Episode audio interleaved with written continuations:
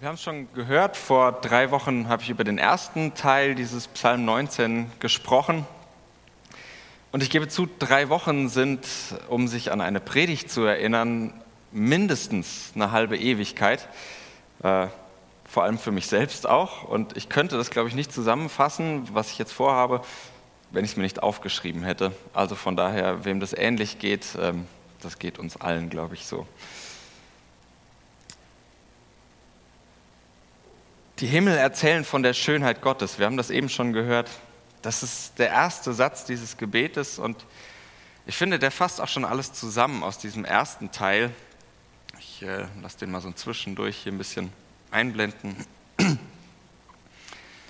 Der Beter oder die Beterin staunt darüber, dass die Natur so eine wunderbare Ordnung hat, dass die Sonne ihren Lauf geht. Und sie lässt erkennen und spürt in dieser Schönheit die Gegenwart Gottes. Was ich dann versucht habe, war so ein bisschen Sinn und Geschmack fürs Unendliche, das da drin steckt, zu wecken, von dem dieser Psalm mitsamt den Himmeln erzählt. Nicht bruchlos, das glaube ich wäre zu schön, um wahr zu sein. Ich habe die Predigt beim letzten Mal überschrieben mit dem, der bekannten Figur Hans Kuck in die Luft und ihn als Beispiel herangezogen, um deutlich zu machen, wer immer nur nach oben schaut, so auf das ganz Tolle und die Schönheit Gottes, der, glaube ich, verliert manchmal den Blick für die oft traurige Realität. Und ich finde, das würde uns als Christinnen und Christen nicht gut stehen. Denn im Zentrum unseres Glaubens steht nach wie vor das Kreuz als das Symbol für ja, auch die hässlichen Seiten des Lebens. Und gleichzeitig für die merkwürdige Schönheit der Liebe Gottes. Und trotzdem, Psalm 19 umjubelt in allererster Linie diese Schönheit Gottes in den Naturbildern, die wir trotz allem in den Ordnungen der Welt, im Lauf der Sonne, der Planeten, der Sterne entdecken dürfen. Und darauf folgt dann der zweite Teil, Psalm 19, die Verse 8 bis 15. Und schon wenn wir ganz unvoreingenommen diese beiden Abschnitte mal nebeneinander stellen und vergleichen, dann dürfte man sich fragen, was haben die miteinander zu tun? Die Natur und das Gesetz, die Torah, das Gebot Gottes. Vielleicht kommt man schnell drauf oder hat eine Ahnung, es könnte in beiden Teilen, und zwar in beiden Teilen, um eine Ordnung gehen. Und ich persönlich vermute auch, dass das so ist. Der erste Teil benutzt dann die Natur als Bild für diese Ordnung Gottes, um dann im zweiten Teil zu zeigen, schau doch mal, wenn Gott schon das große ganze Universum so ordnet, wieso nicht auch dein kleines? dein Leben. Wie beim letzten Mal auch will ich Satz für Satz vorgehen und diesen Text nicht in einer logischen Argumentation auslegen und auf eine Aussage irgendwie runterbrechen, sondern vielmehr entfalten und will versuchen, die Stimmung dieses Psalms oder noch besser gesagt meine Stimmung beim Lesen dieses Psalms mit euch zu teilen. Vielleicht steht dann am Ende nicht so ein Satz, den ihr mitnehmt, sondern vielleicht so einer von irgendwelchen Nebensätzen, der euch angesprochen hat, aus dem ähm, Vielfältigen, was ich versuche euch anzubieten, um diesen Psalm mitzubeten. Und das wäre auch völlig in Ordnung, wenn das nur ein kleiner Nebensatz ist, der am Ende stehen bleibt.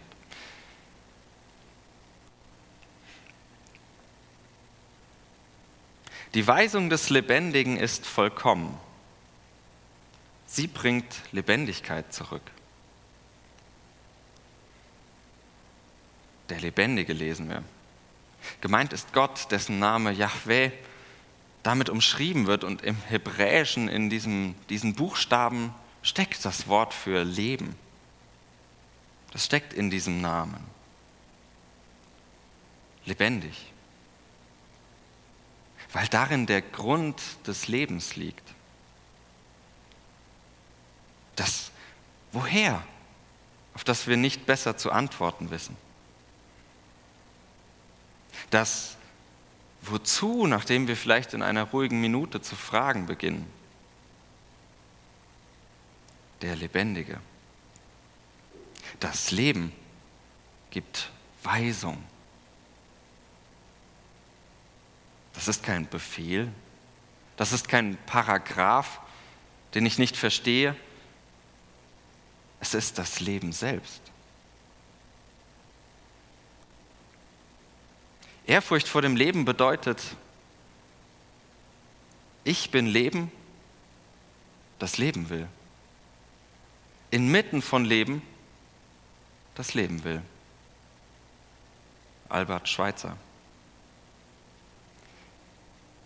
Weisung des Lebendigen, das ist Anweisung zum Leben. Führt zur Ehrfurcht vor dem Leben und bringt so Lebendigkeit zurück.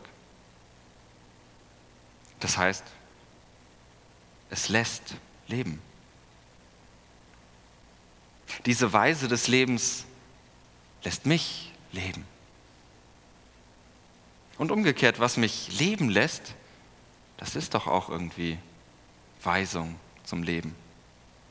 Weisung des Lebens.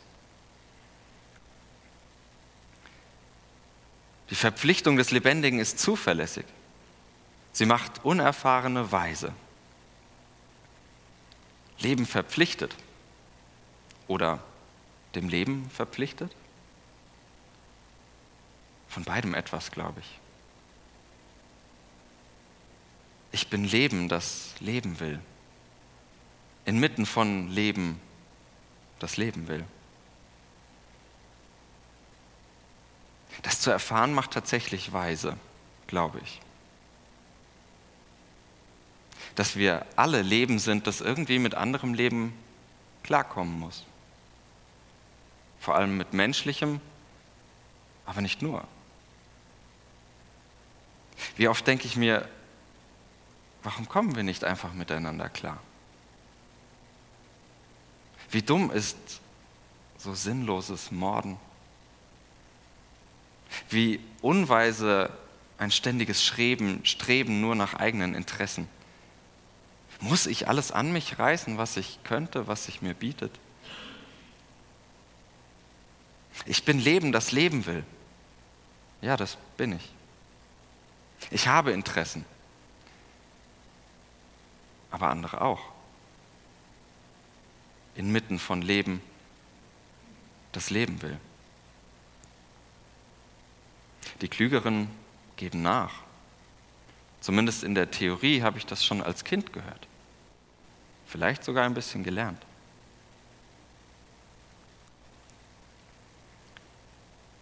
Die Anordnungen des Lebendigen sind richtig. Sie erfreuen das Herz. Und spätestens hier muss ich kurz innehalten, denn das passt so gar nicht in unsere Zeit, finde ich. Weisungen, Verpflichtungen, Anordnen, das soll das Herz erfreuen? Wir wollen doch frei sein. Zumal als evangelische Christinnen und Christen eine der wichtigsten Schriften Luthers in der Zeit der Reformation hieß, nicht umsonst, von der Freiheit eines Christenmenschen. Gerade nicht fremdbestimmt. Oder? Oder besteht nicht meine Freiheit gerade darin, mich selbstbestimmt fremdbestimmen zu lassen? So zumindest Luther. Aus innerer Freiheit sagen zu können, ja, ich bin Leben, das leben will. Aber eben inmitten von Leben, das auch leben will. Und ich glaube, ich bin da wirklich frei, wo ich mir meine Grenzen selbst setze. Und ich finde, das Leben als Grenze ist dann nicht die schlechteste Wahl oder mit dem Text gesprochen, eine richtige Wahl. Das Gebot des Lebendigen ist klar, es lässt die Augen leuchten. Das letzte Mal, als ein Gebot meine Augen zum Leuchten gebracht hat, war, hm, ich weiß nicht. Warum nicht? Vielleicht, weil ich das selten mitbekomme. Als moderner Mensch ärgere ich mich persönlich eher über Geh- und über Verbote. Augenscheinlich schränken sie ja meine Freiheit ein. Aber nicht nur ich will leben. Das vom Leben gebotene, glaube ich, das bringt meine Augen zum Leuchten. Etwa, wenn mir niemand meine Frau ausspannt. Du sollst nicht die Ehe brechen. Wenn mir niemand wegen einer unwichtigen SMS ins Auto fährt. Du sollst nicht töten. Wenn ich nach Hause komme und das, was ich habe, noch weitgehend an seinem Platz steht. Du sollst nicht stehlen. Wenn sich irgendwann in hoffentlich ferner Zukunft meine Kinder um mich kümmern, wenn ich es nicht mehr kann. Du sollst Vater und Mutter ehren. Das leuchtet ein und bringt mich dann auch zum Leuchten. Zumindest in diesem Licht. Die Verehrung des Lebendigen ist rein. Sie hat Bestand auf Dauer.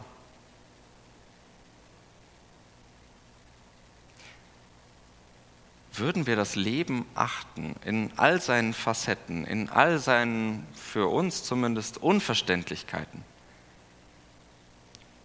vielleicht hätten wir doch viel länger und viel mehr etwas davon. Ich bin Leben, das leben will inmitten von Leben, das leben will. Nicht nur gerade jetzt, gern auch noch etwas länger. Vielleicht wäre es so viel einfacher mit ein bisschen mehr Respekt vor dem Leben. Ich glaube, dass wir nichts vom Krieg mehr wüssten, wenn wer ihn will, ihn auch am meisten spürt. So der große Theologe Udo Jürgens in einem seiner Psalmen. Mein Leben und dein Leben. Wo ist denn der Unterschied? Leben, das Leben will. Zu viel verlangt vom Leben?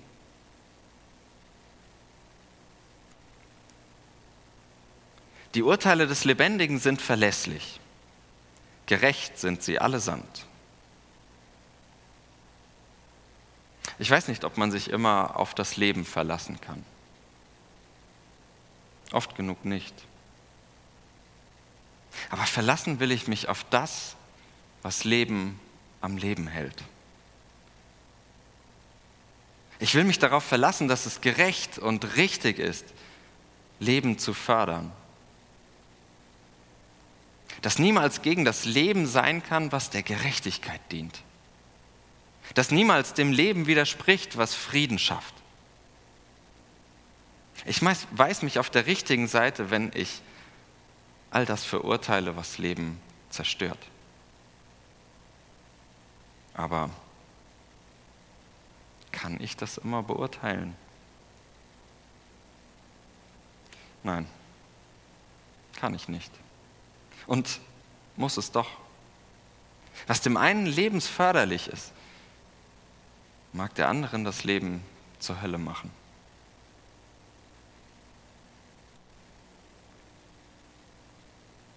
Begehrt sind sie, die Urteile. Mehr als Gold, als reinstes Gold. Süßer als Honig, als Bienenhonig. Ja, begehrt sind sie genau deshalb. Wie gern wüsste ich, was dem Leben wirklich dient. Wie gern wäre ich mir im Klaren darüber, was Leben wirklich leben lassen kann. Urteile wie Honig. Wie köstlich wäre es, wenn ich es wüsste. Und wie klebrig wird's, wenn ich so tue, als wüsste ich es wirklich.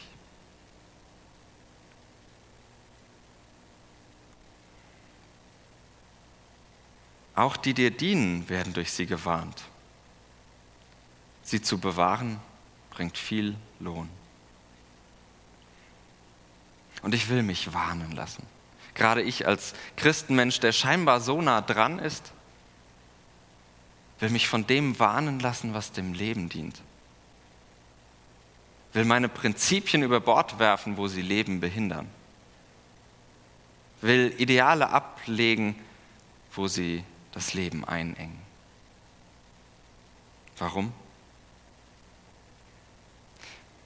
Weil die Urteile des Lebendigen immer für das Leben sind.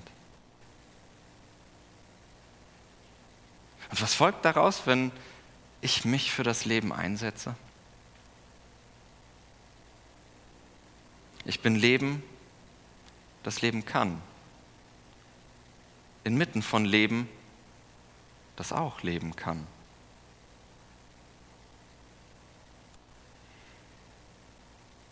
Fehler.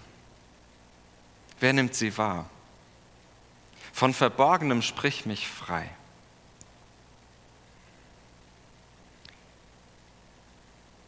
Wie oft liege ich falsch in meinen Urteilen? Wie oft entscheide ich mich in bester Absicht, ja, in bester Absicht gegen die Lebensmöglichkeiten meiner Mitmenschen? Wie oft merke ich nicht, was ich anrichte? Vielleicht geblendet von Gewohnheiten, Meinungen, Bibelversen. Nicht das offensichtlich falsche Macht zu schaffen. Vielmehr habe ich doch an dem zu knabbern, was ich eigentlich gut gemeint habe. Doch ich bin frei. Du bist frei davon, auf das Leben eine Garantie geben zu müssen. Du bist frei davon, das Leben in deinen Händen halten zu müssen. Du hältst nicht. Du wirst gehalten. Wo Leben auf Leben prallt, da knallt es immer wieder. Da nehme ich Räume in Beschlag, die nicht meine sind. Und da muss ich Platz machen, wo eigentlich ich hingehöre. Von all dem sprich mich frei und lass mich Leben sein, weil ich leben will inmitten von Leben, das doch auch bloß leben will.